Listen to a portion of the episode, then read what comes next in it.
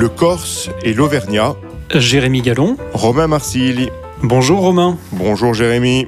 Après deux épisodes spéciaux que nous avons consacrés d'abord à un bilan de l'année 2022 et puis ensuite dans lequel nous sommes revenus sur les perspectives géopolitiques pour 2023 et avant un épisode la semaine prochaine où nous aurons, et je n'en dis pas plus, un invité exceptionnel, nous souhaitions euh, reprendre le cours de, de, notre conversation dans ce, dans ce nouvel épisode. Quel sens du teasing Jérémy? Donc tout à fait la semaine prochaine, mais en attendant, Aujourd'hui, comme chaque semaine, nous parlerons sur un ton décalé de politique, de géopolitique et de bien d'autres choses. Au programme de cet épisode, la situation politique en Israël, sur fond de contestation du nouveau gouvernement en partie d'extrême droite de Benjamin Netanyahu. Mais aussi la polémique relative à la suppression par la poste du fameux rouge et surtout ce que cela dit de la présence des services publics dans nos territoires. Nous ferons un rapide détour par Pandora pour évoquer la géopolitique et la philosophie par définition contestable,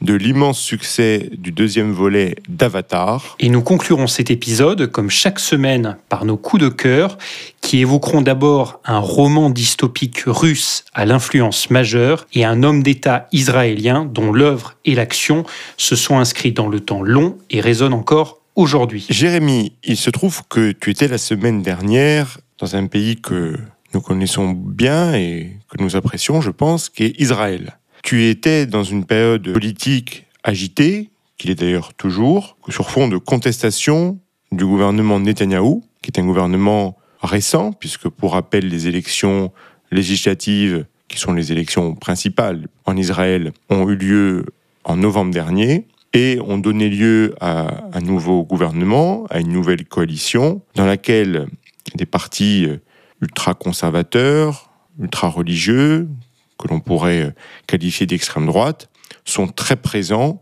au gouvernement avec un rôle prépondérant et euh, des polémiques tout de suite existent, non seulement sur les politiques menées, mais également sur l'attitude de certains ministres, dont le ministre de l'Intérieur, qui euh, s'est rendu sur l'esplanade des mosquées, ce qui a causé bien sûr de, de grands troubles. En Israël, à Tel Aviv notamment, des manifestations existent et se multiplient pour contester ce gouvernement. Toi, quel était ton ressenti durant ces, ces, jours que tu as passés là-bas Oui, alors j'ai passé une dizaine de jours en, Israël et effectivement, tu le disais, c'est un pays où j'ai déjà eu euh, l'occasion d'aller. C'est un pays euh, que j'aime beaucoup et on peut avoir le, jugement, euh, chacun peut avoir son propre jugement sur à la fois la politique étrangère d'Israël, etc. Mais c'est un pays, je trouve que la, fondation d'Israël, ce que ce pays a construit depuis son indépendance en 1948 est, tout simplement extraordinaire. Alors ensuite, je pense que le contexte, tu l'as décrit un contexte très particulier parce que on a aujourd'hui le gouvernement probablement euh, le plus à droite de l'histoire d'Israël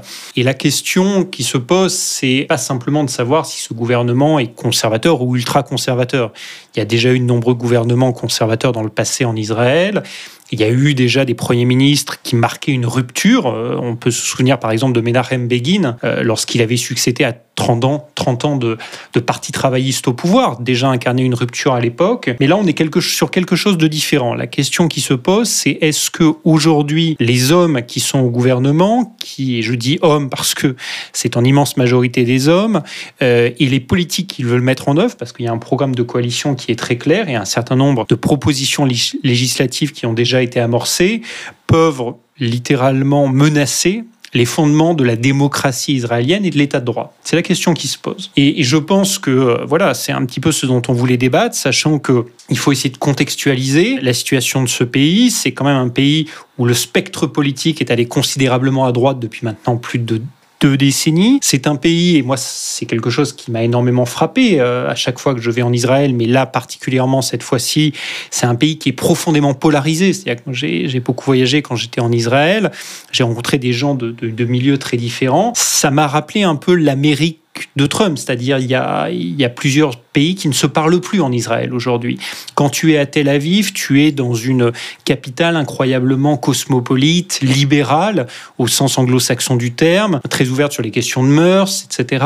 Et euh, tu vas à Jérusalem, déjà tu es dans une ville beaucoup plus conservatrice, mais tu vas ensuite dans bien d'autres régions d'Israël, c'est quelque chose de complètement différent. Et aujourd'hui, ces différents d'Israël ne se parlent plus. Donc ça, c'est une première, première question, c'est combien la société israélienne est, est divisée? Et puis, euh, et puis effectivement, euh, une instabilité politique qui a amené à ce gouvernement de coalition, euh, es quand même en, moins de 4 ans, la cinquième élection qui avait lieu, et, et en fait, tu as le retour d'un homme sur lequel je pense que ce serait intéressant de revenir. D'abord, c'est le Premier ministre, Benjamin Netanyahou, qui est le Premier ministre qui a été le plus longtemps en exercice au, au pouvoir en Israël et qu'on disait quasiment mort politiquement il y a deux ans et qui aujourd'hui fait son retour. La question de la polarisation, on a l'impression, qu'on en parle quasiment chaque semaine. Elle est presque, elle est presque mondiale. Alors certes, les États-Unis, c'est un exemple très marquant, mais on parlait aussi d'un pays comme, la Pologne, dans lequel aujourd'hui tu as deux forces assez antagonistes qui, s'affrontent. On a même parlé de, cela dans un pays, euh, on va dire, plus calme, comme, la France. Et puis, il y a souvent des caractères communs, c'est-à-dire une opposition entre certaines villes, effectivement, très cosmopolites, et puis des zones euh, qu'on pourrait qualifier de parfois de, périurbaines, où les votes sont quand même très différents. Donc ça, c'est un point qu'on retrouve de plus en plus dans les, dans les grandes démocraties. La question, ce serait en Israël, quels sont finalement les, les ressorts? En France, on les connaît, en Europe, globalement, on les connaît, mais quels sont dans un pays comme Israël les, les ressorts de cette polarisation? Et puis, le, le commentaire aussi que, que je ferai, c'est que dans un pays comme Israël, le système électoral c'est un pays très parlementaire, dans lequel l'élection est une élection totalement à la proportionnelle. Et on voit bien, il y a souvent en France des défenseurs du, du mode électoral proportionnel. On voit bien quand même quel est le danger de ce type de, de, de mode de scrutin, dans lequel tous les extrêmes, du moment qu'il arrive à engranger un succès électoraux, et ce fut le cas lors des dernières élections israéliennes, eh bien les extrêmes ont un poids politique totalement surévalué par rapport à leur réalité euh, comptable. C'est, ça montre le danger et bon, très souvent, on peut penser que le mode proportionnel est idéal pour les extrêmes afin d'arriver au pouvoir. C'est une petite parenthèse, mais comme souvent en France, il y a beaucoup de défenseurs, souvent de manière assez démagogique, les modes de scrutin proportionnels. Voilà, il faut aussi quand même souligner euh, les dangers et je suis pas sûr que ce mode de scrutin soit beaucoup plus démocratique réellement. Donc pour, pour Israël, quels sont les ressorts de cette grande polarisation après ces années de contexte quand même très particulier Alors je pense que tu en as, tu en as pas mal et évidemment, je pense que des experts d'Israël seraient, mieux placés pour répondre à cette question, mais ce qu'on voit qui paraissent assez évident, c'est d'abord le, rapport à la religion. Tu as des juifs libéraux, des juifs euh, orthodoxes, ça euh, implique beaucoup de, choses sur leur rapport aux mœurs, sur leur rapport euh, également au poids de la religion dans la société et à son influence sur, sur différentes législations, ça c'est un premier point. Il y a des questions d'ordre social. C'est un pays où il y a des inégalités très fortes, c'est-à-dire que tu as une ville comme Tel Aviv, qui est aujourd'hui la ville, alors même si ces classements sont toujours sujets à caution, mais qui est la ville considérée comme la plus chère au monde, où l'immobilier est absolument hors de prix. Et puis à côté, tu as des populations incroyablement paupérisées. Chez les juifs orthodoxes, par exemple, mais aussi dans les populations bédouines du sud. J'ai passé un peu de temps dans le désert du Negev. Euh, tu as là des populations bédouines extrêmement, extrêmement pauvres et qui ont beaucoup, beaucoup de mal à s'intégrer. Tu as aussi toutes les populations, euh, une partie des populations arabes en Israël qui, qui aussi euh, connaissent, connaissent une misère très forte. Donc ça, ce sont des facteurs de, de, de, de clivage, de séparation assez fortes. Mais il ne faut pas oublier non plus qu'Israël, c'est un pays d'immigration par définition. Et donc depuis le début, mais tu as aussi des divisions au sein de la société israélienne qui sont des divisions, par exemple, liées à l'origine migratoire de ceux qui ont fondé Israël. Tu as aujourd'hui un parti de coalition qui est clairement un parti qui représente plus les, les, juifs séfarades, qui est mené par Arié Deri. Ça, c'est un point. Tu as donc cette distinction aussi entre euh, Ashkenaz et, et séfarades qui, qui jouent un rôle et, et certains politiques jouent parfois euh, sur, sur ces divisions entre, entre Israéliens. Donc, donc il y a pas mal de, il y a pas mal de, de, de, grilles de lecture pour essayer de comprendre ces polarisations. Et puis ensuite, il faut aussi comprendre que Israël, c'est une société qui a différentes facettes. C'est d'un côté une société qui a connu des succès économiques extraordinaires, des succès dans le domaine de la tech, notamment dont on parle régulièrement, mais c'est aussi un pays où tu as aujourd'hui une criminalité très forte qui explose dans certaines villes au sud du pays ou au nord du pays. Tu as euh, également euh, euh, certaines tensions qui, augmentent. Tu as certains pans de la, de la jeunesse israélienne qui peinent à trouver des perspectives économiques ou des perspectives d'emploi. Et donc tout ça crée un climat social aussi qu'on ne distinguerait pas nécessairement si on va à Tel Aviv, mais qu'on distingue quand on va dans d'autres régions d'Israël, et qui explique aussi une forme de colère sociale sur lequel les extrêmes, comme dans d'autres pays, d'autres démocraties, jouent. Oui, on retrouve euh, d'autres éléments. Il y a bien sûr les événements qui sont propres à, Israël, et puis on retrouve d'autres éléments qu'on retrouve finalement dans toutes les, les grandes démocraties. Et, il y a tout d'abord, et c'était un des thèmes de campagne de, l'extrême droite, il y a une certaine insécurité culturelle. L'an dernier, je me trouvais à Tel Aviv pour couvrir la, Fashion Week de Tel Aviv, qui est vraiment un magnifique événement, euh, très, très joyeux, très divers. Et dans le cadre des accords euh, d'Abraham, marque une avancée positive, optimiste pour la, pour la région et pour les relations entre les pays euh, arabes et Israël. Pour la première fois, tu avais une, créatrice arabe qui faisait défiler, qui montrait ses collections euh, en Israël. C'était Mona Al-Mansouri, qui vient des Émirats euh, arabes unis. Donc tu vois, je crois que ça fait partie d'éléments qui sont grandement positifs, mais qui, chez une certaine partie de l'opinion, dans le cadre, bien sûr, d'un contexte où, euh, où l'existence même d'Israël est menacée par beaucoup de populations euh, voisines, ben, tout ça peut donner l'impression que ben, on, donne des gages à des ennemis. Et tout ça, bien sûr, est très bien instrumentalisé de manière très euh, perverse par des forces d'extrême droite. Ça, c'est un, premier point. Deuxième point, qui soulève des thématiques politiques beaucoup plus générales, un des thèmes de campagne de Netanyahou et de ses alliés, c'était aussi de lutter contre le gouvernement des juges. Ça aussi, c'est quelque chose qu'on retrouve dans, et c'est une question beaucoup plus large, qu'on retrouve dans beaucoup de, nos, pays.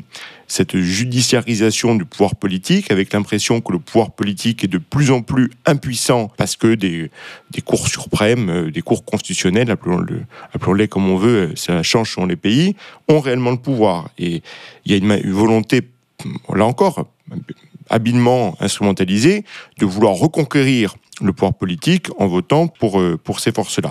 Donc ça, je trouve que c'est intéressant de voir ces raisons, on va dire, beaucoup plus larges qui concernent Israël comme nos pays, on pourrait faire beaucoup de parallèles avec la France. Oui, alors plusieurs points. Euh, il y a, d'abord un point que tu as mentionné, qui est plus un volet diplomatique, ce sont les accords d'Abraham. Donc les accords d'Abraham, ce sont des accords qui ont été négociés notamment au moment de l'administration Trump, de normalisation des relations diplomatiques entre Israël et un certain nombre de pays arabes, notamment les Émirats arabes unis, mais aussi se sont joints euh, d'autres pays. Là-dessus, je suis pas tout à fait d'accord avec ton analyse, parce que les, accords d'Abraham ont au contraire été critiqués par une partie de la gauche israélienne comme étant une manière pour le gouvernement israélien. C'était des accords qui avaient été notamment négociés par euh, le gouvernement Netanyahou à l'époque déjà, pour entre guillemets contourner les Palestiniens dans la négociation euh, à terme du, conflit.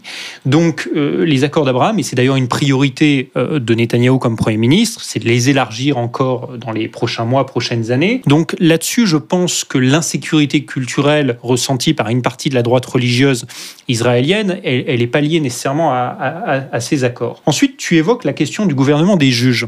C'est une question effectivement qui est absolument centrale dans les débats qu'il y a actuellement en Israël. C'est probablement une des grandes questions qui, mobilise, notamment, tu parlais des manifestations qui ont eu lieu il y a quelques jours à Tel Aviv, une partie des, oppositions. Tu as eu en, en, Israël une Cour suprême qui, depuis quelques décennies, s'est affirmée comme un acteur majeur de la démocratie israélienne et qui a été considéré comme assez activiste. Tu n'as pas en Israël de constitution, mais tu as une série de lois dites fondamentales qui est en fait la, donc la, plus haute cour israélienne considère qu'elle peut euh, retoquer d'une certaine manière une législation adoptée par la Knesset si elle considère que cette législation contrevient aux lois fondamentales euh, israéliennes. Aujourd'hui, l'argument poussé par certains est de dire euh, c'est de l'activisme juridique, une démocratie, euh, il y a un Parlement qui est élu, il doit pouvoir adopter la législation qu'il souhaite. Alors, ce qui est intéressant, c'est qu'il faut essayer de, voir les, différents volets de l'argumentation. Tu t'aperçois qu'en fait, un des, des hommes d'État qui a défendu le plus le rôle de la Cour suprême israélienne, c'est Menachem Begin qui était le fondateur du Likoud, donc le fondateur du Parti conservateur, qui était un homme de droite, très conservateur. Mais lui expliquait, a expliqué dans une série de textes que je trouve passionnants, qu'en fait, il faut faire attention. Une démocratie, ça ne veut pas dire que ceux qui sont élus au Parlement doivent pouvoir légiférer sans aucun contre-pouvoir, sans aucun contrepoids. Parce que sinon, tu peux très bien avoir, surtout dans un régime parlementaire, une coalition qui demain adopte des législations qui sont discriminatoires, racistes, etc. L'histoire a montré que ça, par le, passé, ça pouvait arriver, et qui n'a aucun contrepoids. Et donc, il disait qu'une vraie démocratie, un vrai état de droit, suppose qu'il y ait des contre-pouvoirs, et que donc, effectivement, les juges puissent, selon un certain nombre de lois fondamentales, dans d'autres démocraties, une constitution, empêcher la législation d'être pour autant, il ne faut pas que tu tombes dans une démocratie où un suractivisme juridique empêche de légiférer. Et donc en fait, c'est un équilibre à trouver. Et c'est là où la démocratie est par définition un régime compliqué et l'état de droit toujours très difficile à trouver parce que c'est cet équilibre à trouver. Et donc tu as un certain nombre de personnes, des centristes, notamment en Israël, comme Benny Gantz, qui disent mais attendez, qu'on ait un débat sur l'activisme juridique, c'est normal et c'est sain. La question c'est ensuite si on décide, parce que la proposition du gouvernement actuel, c'est de dire que même si demain la Cour suprême tentait de mettre son veto à une législation, la Knesset, donc le Parlement israélien, pourrait, entre guillemets, éliminer ce veto par une majorité simple. Il y a aujourd'hui 120 membres de la Knesset, c'est-à-dire il suffirait d'avoir 61 membres de la Knesset pour pouvoir de toute façon adopter la législation. Et ce que disent un certain nombre d'analystes, c'est de dire, premièrement, 61, c'est pas assez. Si on veut vraiment adopter une législation qui fasse consensus, il faut augmenter le seuil. Et puis deuxièmement, il faudrait peut-être réserver cette clause, entre guillemets, spécifique à certains, euh, certains textes législatifs très particuliers. Bon, toutes les démocraties ont une Cour suprême, une Cour constitutionnelle, le, tout après question d'équilibre. Aujourd'hui, ça peut heurter euh, notre, notre sensibilité lorsqu'on voit qu'en France, il est très difficile, par exemple, de réformer euh, toutes les politiques d'immigration parce que la Cour européenne des droits de l'homme va tout de suite mettre des bâtons dans les roues, condamner. Ceci dit, comme tu l'as souligné, il est nécessaire qu'en en démocratie, il y ait des contre-pouvoirs à chaque pays de trouver son équilibre. Petite parenthèse quand même pour les accords d'Abraham. J'entends bien que c'est à mettre au crédit de Netanyahou. Je dis au crédit parce que je pense que c'était un mouvement très positif. Lorsqu'on voit euh, les vols commerciaux reprendre, par exemple, entre le Maroc et Israël, on peut que s'en satisfaire. Donc c'est à mettre au crédit de Netanyahou. Et ce sont effectivement les travaillistes, est la gauche israélienne, qui à l'époque avait euh, critiqué euh, cela. Cependant, les accords d'Abraham induisent quand même de nombreux signaux d'ouverture dont on peut penser que chez une certaine partie de la population qu'on pourrait qualifier d'ultra-conservatrice, voire même de raciste, hein, disons-le clairement, ce genre de signaux d'ouverture puisse inquiéter et donc euh, renforcer euh, leur volonté de voter euh, pour les extrêmes. C'était, c'était mon seul point. Ce qui, à mon avis, est aussi intéressant, c'est aussi une remise en cause, en tout cas un procès en, remise en cause de fondements démocratiques. Au-delà de la Cour suprême israélienne et de la judiciarisation de la politique, c'est aussi ce sont des acquis, on va dire, sociétaux. Et on voit que lors des manifestations à Tel Aviv, beaucoup de, d'arguments par les manifestants, c'était autour des droits civiques, des libertés fondamentales et des droits LGBT. Oui, effectivement, parce que tu as aujourd'hui dans le gouvernement de coalition, donc dirigé par Benjamin Netanyahou, un certain nombre de leaders par exemple, aux, finances, tu as euh, Bezalel Smotrich, qui est leader du parti sioniste religieux, qui est quelqu'un qui est euh, clairement homophobe, raciste, misogyne, euh, qui ne s'en cache pas d'ailleurs, il, le clame lui-même, qui est au gouvernement. Tu as un Itamar Ben-Gvir, qui est chef du parti Force juive, qui est aussi extrêmement dur sur les questions sociétales. Et quand je dis dur, c'est même pas dur, c'est intolérant et, et haineux. Et donc, tu as effectivement effectivement un, vrai risque de revenir sur un certain nombre euh, de, choses qui sont considérées aujourd'hui comme des acquis par la société, euh, société israélienne. Et c'est vrai que ce qui est intéressant, c'est que nous, en Europe, on a souvent l'image d'un Benjamin Netanyahou comme un leader très conservateur, très à droite. Or, aujourd'hui, dans le gouvernement israélien, Benjamin Netanyahou est en fait l'homme le plus à gauche du gouvernement, le plus libéral. Donc ça montre combien ce gouvernement est à droite, voire clairement à l'extrême droite. Et, je pense que ça nous ramène à une question fondamentale, qui est que je rencontrais des, Israéliens qui ont longtemps été des opposants de Benjamin Netanyahou, et c'était intéressant. Ils me disaient, on, a combattu Benjamin Netanyahou, on n'était pas d'accord avec ses politiques sur le plan économique, sur la politique étrangère, etc. Mais jusqu'à présent, on avait toujours été convaincu que c'était un leader qui avait d'abord pour principal moteur l'intérêt d'Israël.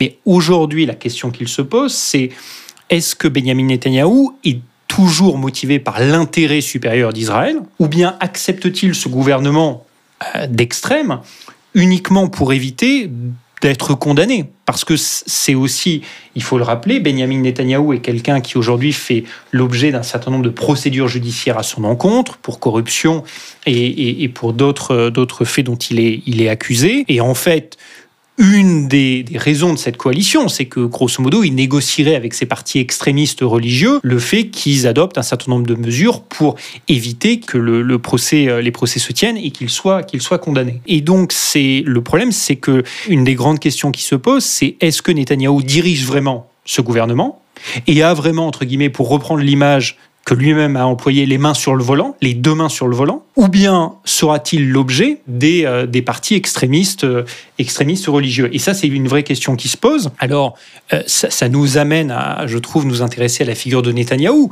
Netanyahou disait, écoutez, ma carrière politique parle pour moi, j'ai toujours eu les deux mains sur le volant. C'est vrai que Netanyahou, on peut être en désaccord avec lui sur le plan des options politiques, en politique intérieure ou politique étrangère, mais c'est incontestablement, probablement un des politiciens les plus doués de la société contemporaine. Et son destin d'ailleurs est très, très particulier, même fascinant. C'est un animal politique exceptionnel qui n'aurait peut-être pas dû faire de la politique à l'origine. Tout à fait. En fait, juste pour, pour le resituer, on va pas, pas faire la biographie en détail de, Netanyahou, mais c'est quelqu'un qui est entré en politique à la suite notamment d'un événement tragique. Son frère Jonathan Netanyahou était membre euh, des unités de forces spéciales de, de. Et en 1976, il y avait eu un avion qui reliait justement Tel Aviv à Paris, qui avait été détourné par des terroristes euh, palestiniens. Et il avait été détourné, il avait dû atterrir de force à l'aéroport d'Entebbe en Ouganda. Et à ce moment-là, les terroristes avaient relâché un certain nombre de passagers, mais avaient gardé les passagers juifs à bord. Et de manière très courageuse, l'équipage d'Air France avait aussi décidé de rester dans, dans l'avion. Et à l'époque, la décision avait été prise, notamment Shimon Peres, qui était à l'époque, je crois, ministre de la Défense, avait décidé de lancer l'assaut. Et cet assaut avait conduit à la libération de tous les otages, mais un homme, celui qui, commandait le commando euh, de Tsahal et l'opération spéciale, était mort. Et cette personne-là, c'était Jonathan Netanyahou, donc le, frère de, de Benjamin Netanyahou. Et à la suite de cela, Benjamin Netanyahou est entré en politique et s'est engagé en politique en Israël. Mais pour quand même te, euh, te rappeler combien à l'époque la politique était israélienne était différente, qui avait prononcé l'éloge funèbre de Jonathan Netanyahou, c'était à l'époque le leader de la gauche israélienne, c'était Shimon Peres. Et ensuite, Benjamin Netanyahou était rentré donc en politique au sein du Likoud, donc à droite, après avoir notamment occupé des, fonctions diplomatiques, puisqu'il avait été euh, en, poste à Washington comme diplomate. Par la suite, il était rentré en politique donc au sein du Likoud. Mais ce qui est intéressant, c'est que quand il devient Premier ministre en 1996 pour la première fois, à la suite d'une période très tendue, puisque c'était un, an après la mort d'Itzhak Rabin. Il devient Premier ministre en battant Shimon Peres, mais les deux hommes avaient beau lutter à l'époque à la Knesset l'un contre l'autre, ça n'empêchait pas tous les soirs en secret Shimon Peres d'aller voir Netanyahou pour lui expliquer comment négocier avec les Palestiniens. Parce qu'à l'époque, Benjamin Netanyahou voulait bénéficier du savoir de Shimon Peres, grand homme d'État. Et c'est vrai que tu passes de cette vie politique où tu avais des oppositions politiques frontales mais un respect entre les hommes, à cette scène politique aujourd'hui israélienne où c'est véritablement une haine qui s'est instituée entre un certain nombre de responsables politiques. Et avec, comme cela existe d'ailleurs dans, certaines de nos démocraties, des partis traditionnels qui ont plus ou moins disparu. Le Parti travailliste, par exemple, aujourd'hui ne compte plus beaucoup. Et j'en reviens à mon point tout à l'heure, euh, le schéma proportionnel aggrave tout ça. Par exemple, enfin, si on prend l'élection israélienne de l'automne dernier, ça s'est joué à très peu finalement, puisque il, s'en est fallu de 4000, 5000 voix pour que des partis euh, centristes rentrent à la Knesset, ce qui aurait bah, mécaniquement totalement bouleversé les équilibres. On aurait pu envisager même peut-être une d'autres coalitions dans laquelle Netanyahou aurait été présent, mais avec, on va dire, d'autres acteurs, peut-être plus centristes, centraux ou euh, voire, de gauche. Et, c'est vrai que ce mode de scrutin donne la prime aux politiciens extrêmement doués. Et, c'est là où, en fait, tu as un pays aujourd'hui qui est très divisé politiquement. Mais si c'est la coalition de droite et d'extrême droite qui est au pouvoir, c'est que Netanyahou a été incroyablement doué pour faire en sorte que aucun vote de droite ne soit gaspillé.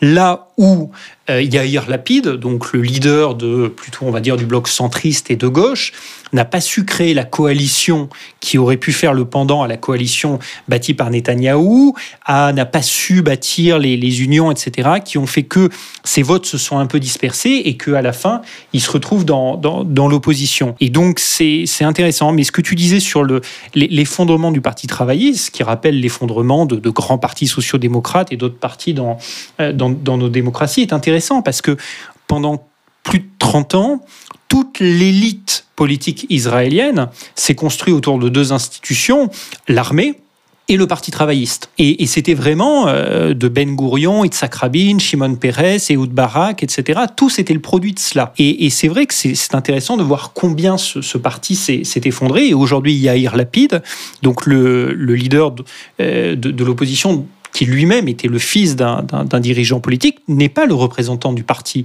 euh, travailliste. Il a lui-même lancé son propre parti centriste il, y a quelques années. Et donc, euh, effectivement, ça donne un paysage politique très morcelé, où tu as une personnalité qui ressort quand même qui est, euh, qui est Benjamin Netanyahou. Juste un mot peut-être sur une figure dont on a beaucoup entendu parler parce que la presse s'est quand même beaucoup focalisée sur lui et a raison. C'est tu en parlais au début, c'est le ministre de ce qu'on appelle la sécurité publique, celui qui est allé sur le mont du Temple et qui a créé une, une sorte de polémique. C'est le leader du parti Force Juive, Itamar Ben-Gvir. Et Itamar Ben-Gvir, c'est quelqu'un qui est euh, un avocat d'extrême droite vu comme une figure effectivement extrêmement dangereuse qui incite à la haine contre notamment les Arabes et les Palestiniens. Et c'est quelqu'un, pour te donner un, exemple de qui il est, pendant longtemps, c'est quelqu'un qui avait euh, dans son salon le portrait d'un terroriste juif qui avait commis un attentat euh, contre des, euh, des Palestiniens à Hébron qui avait tué euh, de nombreux Palestiniens et il avait son portrait dans son salon. Ça te montre le, niveau d'extrémisme et de haine qui, qui nourrit ce, ce, genre de personne qui est aujourd'hui, qui est dans une position de pouvoir en Israël. Et juste dernier point, ce qui est intéressant, c'est que certains de ceux qui ont le plus appeler à la prudence et, euh, et, rappeler la menace que peuvent représenter ces gens, ce sont les leaders de l'armée. Parce que l'armée en Israël est souvent force de modération. On voit bien, dans un contexte très particulier, celui d'Israël et puis du conflit euh, israélo-palestinien, en quoi les, les extrêmes peuvent changer la donne, ce qui donne une, une transition toute faite, puisqu'on va passer des timbrés au timbre. Euh, Jérémy, tu étais en, Israël, mais il y a eu une, polémique en France qui a, ému beaucoup, c'est celle autour du timbre rouge. Est-ce que tu en as entendu parler? Alors j'en ai entendu parler un, petit peu, mais, mais moi ça m'intéresserait de savoir justement, Romain, ce que tu en penses, parce que, on le rappelle, l'annonce a été faite que le fameux timbre rouge de la Poste, qui datait du 19e siècle et qui permettait l'acheminement en un jour d'un courrier d'un bout à l'autre de la France, euh, eh bien, va être supprimé. Et donc, on peut comprendre hein, qu'il y a aujourd'hui moins de courriers, moins de lettres qui sont envoyées avec euh, l'essor de l'email, etc. Il y a une volonté évidemment de la Poste de, faire des économies. Mais moi, je voulais savoir ce que tu en pensais parce que cette mesure, quand j'en ai pris connaissance, bah, tout de suite, moi, je trouve que ça soulève des questions en termes de euh, d'abord présence et qualité de nos services publics, mais aussi en termes au niveau générationnel, c'est-à-dire qu'aujourd'hui, si j'ai bien compris, il faudra, et tu vas nous le rappeler, faire une, une procédure en ligne, mais je pense que beaucoup de Français n'ont pas nécessairement une forme de familiarité avec, euh, avec l'outil digital. Donc, donc tout ça, moi je trouve, soulève pas mal de questions, mais j'aimerais avoir ton avis là-dessus. À l'origine, tu as quand même un argument qui est économique et qui semble assez euh, implacable. C'est-à-dire que tu as le timbre rouge, donc qui fait partie des, timbres des différents services proposés par la Poste, hein, qui faisait, puisque maintenant il est, il est, supprimé, enfin on ne le vend plus, donc il, va, il est en cours de, suppression.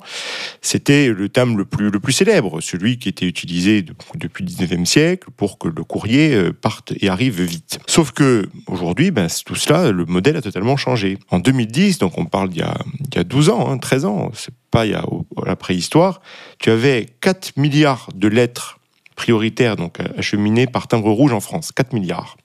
12 ans plus tard, en 2022, il n'y, en avait plus que 275 millions. Et aujourd'hui, ce timbre-là, ça représente moins de 5% des plis distribués par la Poste. Uniquement 5%, mais à côté de ça, tu as un coût de distribution qui est très élevé, puisque ça mobilise des avions qui sont affrétés euh, par la Poste, plus de 300 camions. En plus, tout ça n'est pas formidable pour le, bilan carbone qui est devenu aujourd'hui euh, l'indicateur moral et politique d'un peu tout. Donc, euh, c'était mal barré, on va dire, pour le timbre rouge. Il avait un peu tout contre lui.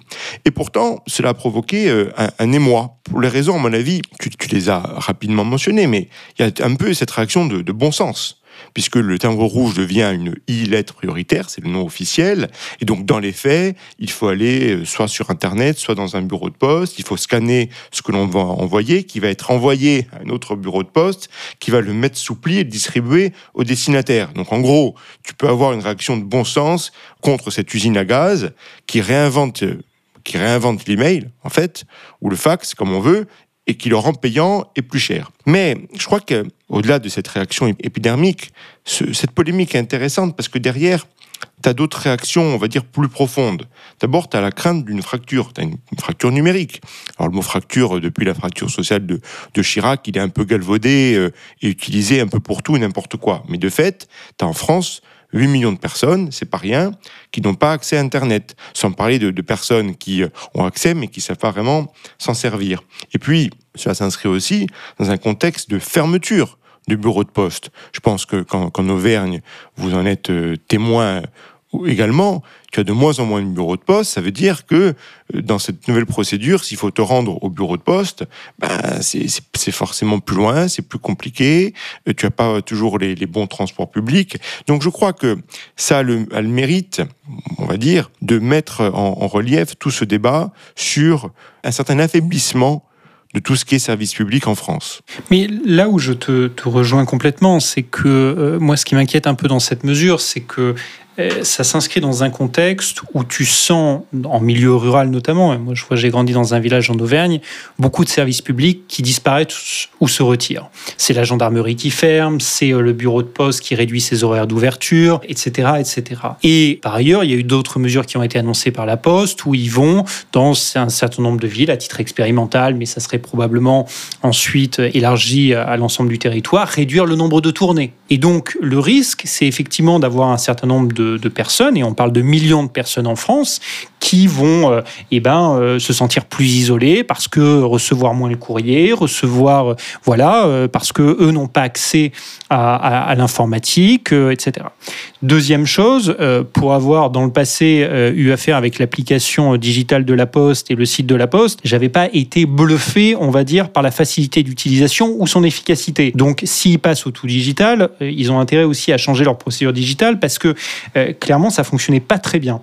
Alors ensuite, se pose une question, parce que je pense qu'un certain nombre de nos auditeurs peuvent dire, bon mais attendez, euh, Romain Jérémy, euh, vous pouvez pas d'un côté vouloir un État qui euh, gère mieux ses finances publiques et en même temps continuer de dépenser de manière importante sur des services publics alors que tu as la situation que tu as décrite, notamment le nombre, le flux de lettres qui baisse.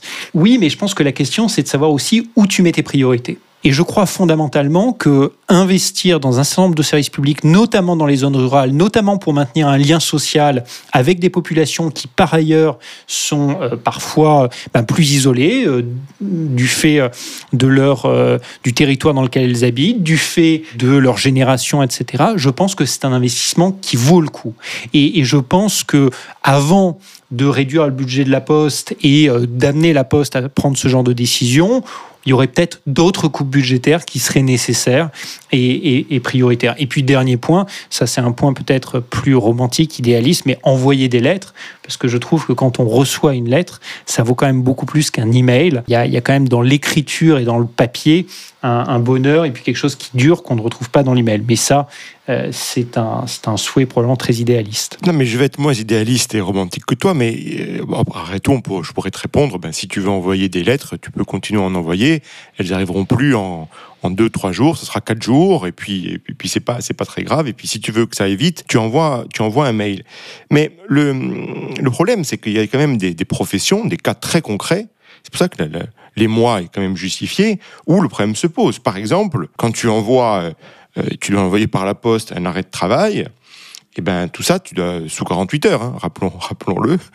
Euh, ben tout ça, euh, tu peux pas, tu peux pas le scanner. Donc très concrètement, tu as, un souci.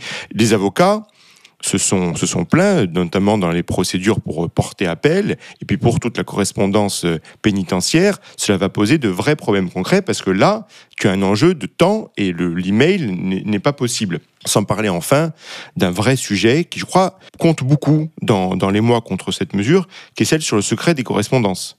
Parce que le fait d'avoir à scanner envoyer, euh, envoyer un pli à un autre bureau de poste qui va être lu, on sait très bien dans les, dans les villages. Alors bien sûr, les membres, les personnels de la poste sont sous serment, mais dans les, dans les villages, tout le monde, tout le monde se connaît.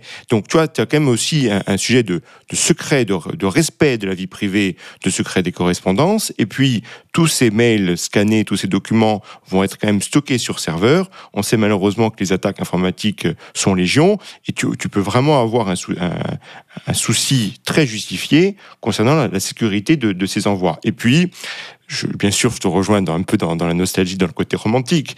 Dans le, le cave se, rebiffe, ce formidable film écrit par Parodia, il y a une célèbre euh, citation de, Jean Gabin qui, parle de la, de la poste, enfin des PTT, en, les décrivant comme l'administration que le monde entier nous envie, notamment euh, pour le, secret des correspondances. en l'occurrence, c'était des documents, euh, on va dire, un peu louches qui étaient envoyés à la poste pour qu'ils soient gardés. Bref, il y a tout un halo assez justifié. Non, et puis il y, y a, autre chose, mais que tu as un petit peu déjà évoqué, qui est la question de l'automatisation des, des, guichets. L'idée, c'est on réduit de plus en plus l'interaction humaine. C'est de moins en moins d'agents dans les bureaux de poste. C'est des bureaux de poste qui, qui, ferment ou qui sont ouverts de moins en moins longtemps. Et c'est quelque chose qu'on retrouve sur tous les services publics, où aujourd'hui, euh, tu dois te faire les procédures en ligne, appeler des, des numéros, etc. Et donc, en fait, tu déshumanises toutes les procédures. Or, c'est oublié que, en fait, toutes ces petites interactions qu'on avait avec des personnes, à la perception, etc., dans les services publics, c'était des interactions, alors parfois qui sont pas toujours très agréables. L'exemple de la perception est peut-être pas le, meilleur d'ailleurs à cet égard-là, mais c'était des interactions qui créent du lien social en fait. Et aujourd'hui, je pense qu'une partie du désespoir social qu'on observe en France, il est lié à des questions d'ordre économique, etc., mais il est aussi beaucoup lié à des questions d'une forme, un sentiment d'anonymat que ressentent beaucoup de nos concitoyens et qu'on a, qu'on a vu dans beaucoup de mouvements, le mouvement des Gilets jaunes, etc., c'était la volonté aussi de refaire, de recréer du lien, de recréer, refaire communauté, comment, comment on recrée du lien social. Et, dans les villages et dans les petites villes de, de province, tous ces services publics, ils contribuent à faire du lien on, allait voir quelqu'un, on avait une interaction. Aujourd'hui, quand tu te débats au téléphone sur une procédure administrative, sur un numéro vert où tu as quelqu'un, tu sais pas où elle est, complètement anonyme, etc., ça renforce le sentiment d'être traité comme un numéro et pas comme un individu. Et je crois que ça, c'est assez dangereux dans la fabrique sociale. Et c'est quelque chose qui est probablement très difficile de valoriser économiquement, mais je pense qu'en termes de stabilité politique, c'est quelque chose de fondamental. Tout à fait. Et ça n'empêche pas, à côté de ça, de vouloir réduire le périmètre de l'État, mais en tout cas de le redéfinir. C'est toute une question de priorité. On peut vouloir défendre tout ce qui est service public euh, de proximité, comme disaient un peu les technos, euh, et, pour cela, ben, ça veut dire qu'il faut diminuer le poids dans les administrations centrales. Je crois que l'exemple de la santé est particulièrement euh, éloquent à cet égard, mais on en reparlera peut-être une prochaine fois. Tout à fait. Alors, sans transition possible, nous allons passer du monde très réel de la distribution du courrier dans notre pays, dans nos territoires, au monde virtuel et imaginaire d'Avatar. Romain, c'est un film que tu es allé voir le deuxième volet de la saga. Avatar 2, La Voix de l'eau, c'est un succès absolument immense et on voulait justement revenir dessus parce que Qu'est-ce que veut dire succès? On est à plus de 14 millions d'entrées en France pour le premier opus de la série. Là, on est déjà à plus de 10 millions d'entrées après 4 semaines d'exploitation pour le film de James Cameron qui aimerait bâtir une forme de saga comme l'avait fait George Lucas avec Star Wars ou euh, Denis Villeneuve avec Dune. Et James Cameron, quand il présente ce film, il le revendique lui-même comme une fable écologique. Alors moi, je l'ai pas vu ce film, mais toi qui l'as vu, je voulais savoir ce que tu en avais pensé et puis euh, ce que tu analyses un petit peu comme les ressorts de ce succès et ce qu'il peut soulever comme question. Je je te le conseille pas forcément, sauf si tu as, un peu de temps, mais moi j'aime bien ce qui est massif, j'aime bien quand, quand j'aime bien voir les, les choses qui, quoi qu'il arrive, correspondent à des, un peu des phénomènes de société.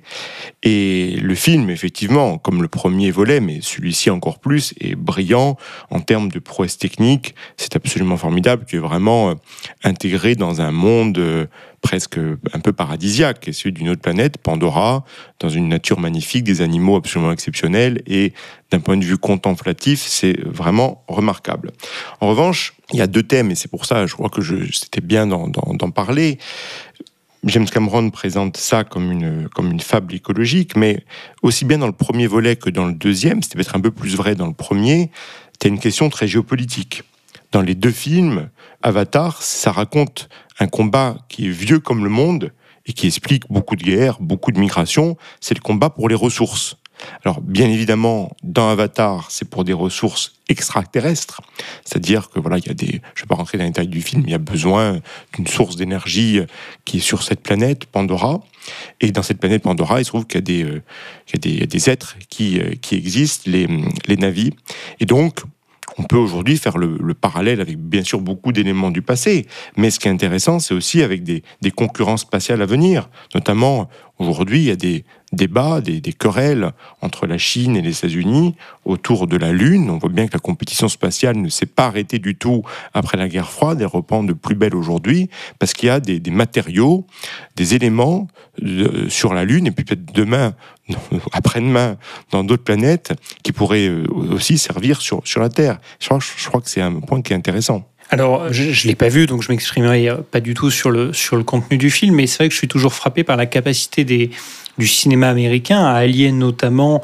ces enjeux géopolitiques de manière plus ou moins voilée avec euh, des productions très divertissantes. Et d'ailleurs, Cameron disait dans un entretien que je lisais récemment que son objectif principal quand même, c'est d'avoir d'abord créé euh, un très bon divertissement. Et ensuite, derrière, il y a effectivement euh, une certaine vision du monde, certaines convictions qu'il qui applique. Et dans un style complètement différent, tu avais aussi un film qui a connu beaucoup de succès l'année dernière, Top Gun Maverick, la suite, le, film donc de, Joseph Kosinski, qui avait aussi été analysé par certains. Alors c'est un film, à mon avis, très intéressant sur ce qu'est la vieillesse euh, et le rapport au corps. Je trouve que c'est c'est l'angle le plus intéressant du film. Mais, mais certains disaient oui, mais il y a aussi euh, derrière une question sur le rapport des, États-Unis, puissance quasi déclinante aujourd'hui par rapport à la Chine, etc. Donc tout, ça est tout ça est intéressant. Mais euh, il y, avait un autre angle sur lequel je voulais revenir avec toi, Romain, c'est le côté fable écologique. C'est un aspect qui a été pas mal discuté, qui avait été déjà pas mal discuté dans la première version d'Avatar, enfin le premier Avatar en 2009, même si le thème était à ce moment-là moins haut sur l'agenda politique. Aujourd'hui, on en parle évidemment énormément. Toi, comment tu l'as perçu cet angle-là? Alors, je l'ai perçu de manière assez peu agréable, puisque derrière sa, sa fable écologique, tu as quand même une vision très sombre de l'homme.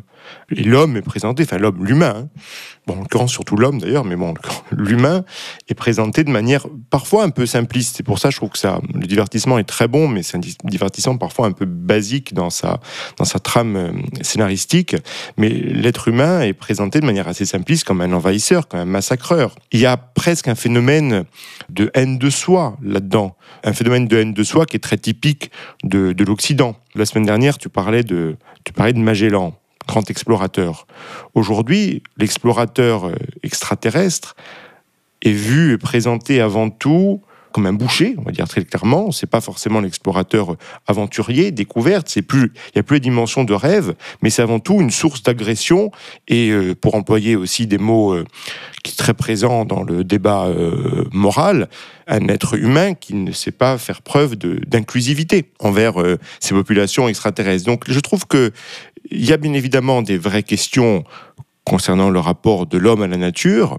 Et les navis, effectivement, qui est la population qui habite Pandora, ont un rapport à la nature absolument fantastique, fantasmagorique, qui rappelle un peu l'homme du temps de, de l'âge d'or du Jardin d'Éden. Il y a une dimension presque religieuse dans cette, dans cette fable écologique qui est assez agréable, encore une fois, d'un point de vue contemplatif. Et je ne veux pas non plus faire de faux procès à James Cameron.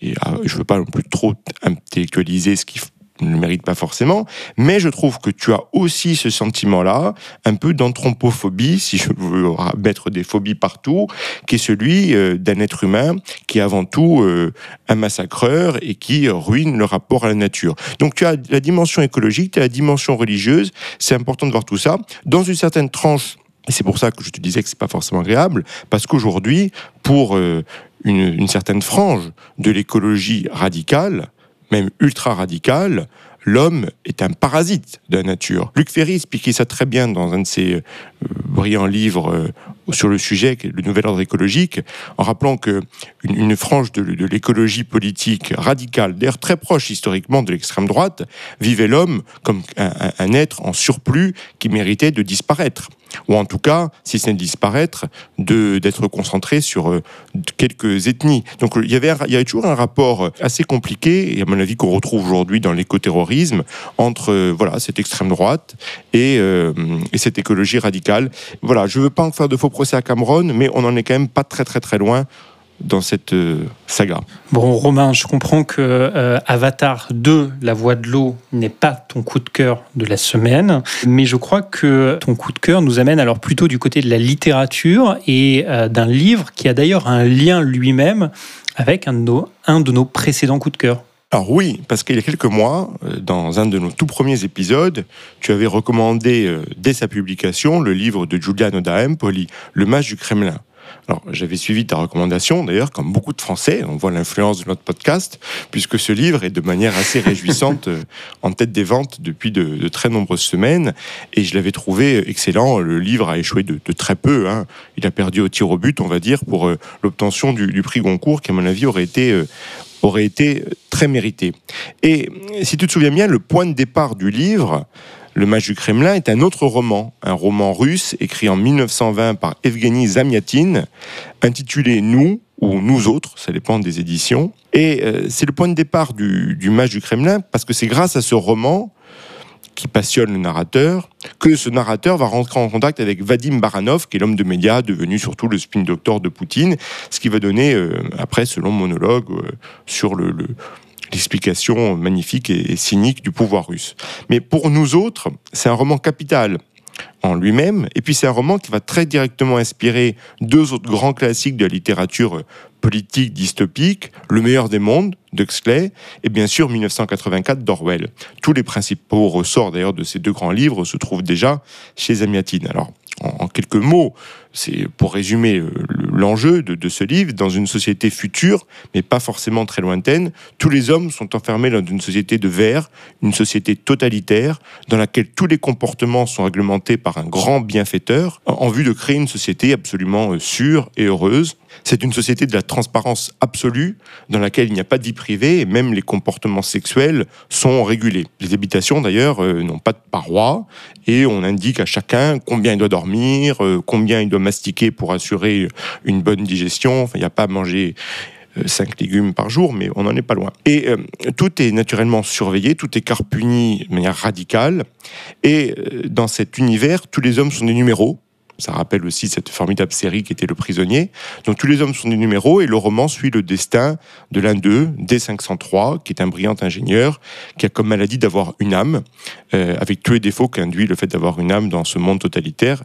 le premier défaut étant celui de pouvoir rêver. Alors bien sûr, je ne vais pas révéler toute l'intrigue, mais on peut voir ce livre comme une condamnation, une mise en alerte contre le totalitarisme naissant à l'époque en Union soviétique. L'auteur, Zamiatin, était un bolchevique lui-même, qui était un opposant au tsarisme.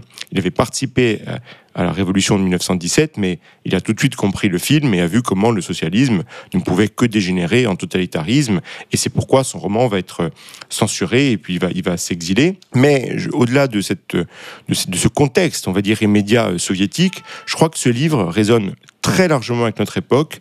Et c'est, je finirai là-dessus, ce que résume formidablement bien le narrateur du mage du Kremlin, et donc là je vais citer Giuliano da Empoli, qui dit Sans s'en rendre compte, Zamiatin avait enjambé un siècle pour s'adresser directement à notre ère. Il nous dépeignait une société gouvernée par la logique, où toute chose était convertie en chiffres et où la vie de chaque individu était réglée dans les moindres détails pour garantir une efficacité maximale. Il me semblait que son œuvre concentrait toutes les questions de l'époque qui était la nôtre. Il ne nous décrivait pas l'Union soviétique, il racontait le monde lisse, sans aspérité des algorithmes, la matrice globale en construction, et face à celle-ci, l'irrémédiable insuffisance de nos cerveaux primitifs. Zamiatin était un oracle, il ne s'adressait pas seulement à Staline, il épinglait tous les dictateurs à venir, les oligarques de la Silicon Valley comme les mandarins du parti unique chinois. C'est très bien résumé. Donc, et pour toutes ces raisons, et puis pour toute la poésie diffuse, pas toujours compréhensible de premier abord de ce livre, je te conseille vraiment grandement ce Nous autres. Jérémy, pour ta part, euh, toi, tu voulais revenir à notre euh, indirectement à notre sujet sur Israël, et tu voulais évoquer un grand homme d'État israélien Shimon Peres. Oui, il y a un documentaire très intéressant qui est en ce moment euh, sur Netflix, euh, qui lui est consacré, qui est intitulé en français Shimon Peres, l'homme qui osait rêver, et euh, qui est un documentaire qui revient sur euh, la vie de ce grand homme d'État israélien qui est décédé en 2016, mais qui a marqué la politique israélienne pendant largement plus de, de 60 ans. Et c'est en fait un documentaire absolument passionnant parce que c'est un documentaire aussi sur l'histoire d'Israël, puisque euh, Pérez, bah, comme beaucoup de, de, juifs euh, israéliens, arrive d'Europe de l'Est, lui il arrive de Biélorussie, il va, comme toute cette génération, un peu des, fondateurs de l'État d'Israël, Israël. Il commence dans un kibbutz et puis euh, assez vite, il devient euh, le, protégé du père fondateur d'Israël, David Ben Gourion. Et Ben Gourion lui demande de notamment participer à l'effort de défense euh, israélien. Et, euh, et donc, euh, c'est notamment passionnant pour comprendre bah, au début ce qui anime un petit peu la politique israélienne. Ça nous rappelle aussi le lien très très fort qui unissait alors la France à Israël, parce que Shimon Peres, c'est l'homme qui pense notamment à la fois comment Israël peut d'abord avoir plus d'armes au moment de la guerre d'indépendance et puis au début d'Israël, mais aussi développer son propre programme nucléaire et donc, il y a des discussions et un lien très fort qui est fait entre Shimon Peres, qui était un francophone et francophile, avec des figures de la 4ème République qu'on a aujourd'hui oubliées, mais qui ont joué un rôle considérable, notamment un homme, Maurice Bourgès Monouri, d'abord quand il était ministre de l'Intérieur, de la Défense, puis ensuite président du Conseil. Et donc, il y a, eu un lien très très fort. C'était aussi la période de Guy Mollet avec Shimon Peres. Et dans les années, justement, vers 56, euh, il y a cette coopération qui se lie entre, entre Paris euh, et, Israël et qui permet derrière la, constitution du, programme nucléaire iranien et le virage de la politique française euh, par rapport à Israël. Ben, on le sait, c'est la guerre euh, des, six jours en 67 qui marquera une rupture avec notamment une rupture à ce moment-là amorcée par, le général de Gaulle. Mais ça, ça rappelle le lien très très fort qui existe au début d'Israël entre la France et, euh, et, ce pays. Euh, je pense que c'est un lien, euh, moi j'ai une conviction, c'est qu'à mon avis, il faudrait recréer hein, ce lien très très fort entre nos deux pays, même si il existe de fait, tout simplement, de par le nombre de Français qui vivent en Israël et de par le fait qu'il y a plus d'un demi-million de, Juifs en France. Mais, mais, je crois que ce, ce, lien serait, serait à renforcer. Et donc, c'est aussi le parcours d'un homme, Shimon Peres, qui est le parcours de beaucoup d'élites politiques israéliennes qui ont façonné ce pays, qui sont des gens qui se sont construits euh, dans le domaine de la défense, même si lui n'a jamais porté l'uniforme, ce qui lui a d'ailleurs été reproché euh, par certains, mais il a quand même joué un rôle fondamental en tant que ministre de la Défense et dans la constitution de, de l'effort de défense israélien. Il est passé par le Parti travailliste, ça a été un homme qui a été vu comme un dur, un faucon à un moment donné, mais qui s'est transformé en homme de paix. C'est quelqu'un qui euh, a beaucoup fait lorsqu'il était Premier ministre, il a été Premier ministre à plusieurs reprises, mais pour essayer de bâtir un, accord de paix, mais aussi lorsqu'il était ministre des Affaires étrangères, euh, notamment sous Itzhak Shamir. C'était un gouvernement à ce moment-là, dans les années 80, d'unité nationale. Shimon Peres avait été Premier ministre pendant deux ans ensuite avait donné le, pouvoir à Itzhak Shamir du Likoud, euh, qui, euh, euh, comme Premier ministre. Mais à ce moment-là, et ça revient sur un épisode assez intéressant, oublié aujourd'hui, je crois qu'on est en 1986, et c'est ce qu'on appelle les accords de Londres. Alors les accords de Londres, c'est quoi? C'était un accord qu'avait négocié Shimon Peres avec le roi à l'époque Hussein de Jordanie, et c'était en fait dans ce qu'on appelle aujourd'hui la, Cisjordanie, c'était donner la possibilité aux, euh, aux, habitants de cette région soit de prendre la nationalité israélienne, soit de prendre la nationalité jordanienne. Et c'était vu comme ce qui aurait probablement évité un certain nombre de, ensuite, de, violences euh, qui, ont, euh, qui ont marqué ce, ce, territoire. Et cet accord de Londres, finalement, n'a jamais abouti à rien parce qu'il a été rejeté par Yitzhak Shamir, le Premier ministre du Likoud de l'époque, ce qui vaut, et on le sent, un, regret éternel à, Shimon Peres. Donc c'est ça, revient là-dessus, ça revient évidemment sur sa relation aussi passionnante et assez compliquée avec cet autre grand leader du Parti travailliste, Yitzhak Rabin, qui était son rival en fait au sein du Parti travailliste, mais finalement les deux hommes eh ben, ont travaillé ensemble, euh, notamment pour parvenir aux accords d'Oslo en 95, et on sent toute la peine et la détresse de Shimon Peres lorsque Rabin est assassiné le 4 novembre 95 c'est aussi, euh, évidemment, quand on voit ce documentaire, on peut pas s'empêcher de comparer la figure de Pérez, euh, homme qui a inscrit son action dans le temps long, qui était un vrai homme d'État, un vrai visionnaire, un optimiste, qui avait une capacité de résilience extraordinaire, avec bah, la médiocrité de certains leaders politiques actuels. Et donc, est-ce qu'aujourd'hui, Israël est encore capable de produire des hommes d'État, comme l'ont été des Yitzhak Rabin, des Shimon Peres, des Menachem Begin, des Golda Meir? C'est un peu une question qu'on se pose. Euh, donc voilà, donc c'est un documentaire absolument absolument passionnant. C'est une figure qui probablement avait ses défauts, évidemment, comme tous les leaders, qui a eu ses moments de faiblesse, mais, mais en tout cas qui a marqué et façonné euh, l'Israël d'aujourd'hui. Et donc c'est un documentaire passionnant et que je recommande vivement. Merci Jérémy, merci à nos auditeurs pour euh, leur écoute. Et on se donne rendez-vous la semaine prochaine, Jérémy, où, comme tu l'as dit en début d'émission, nous aurons un invité particulièrement exceptionnel. À bientôt, Romain. Ciao, ciao.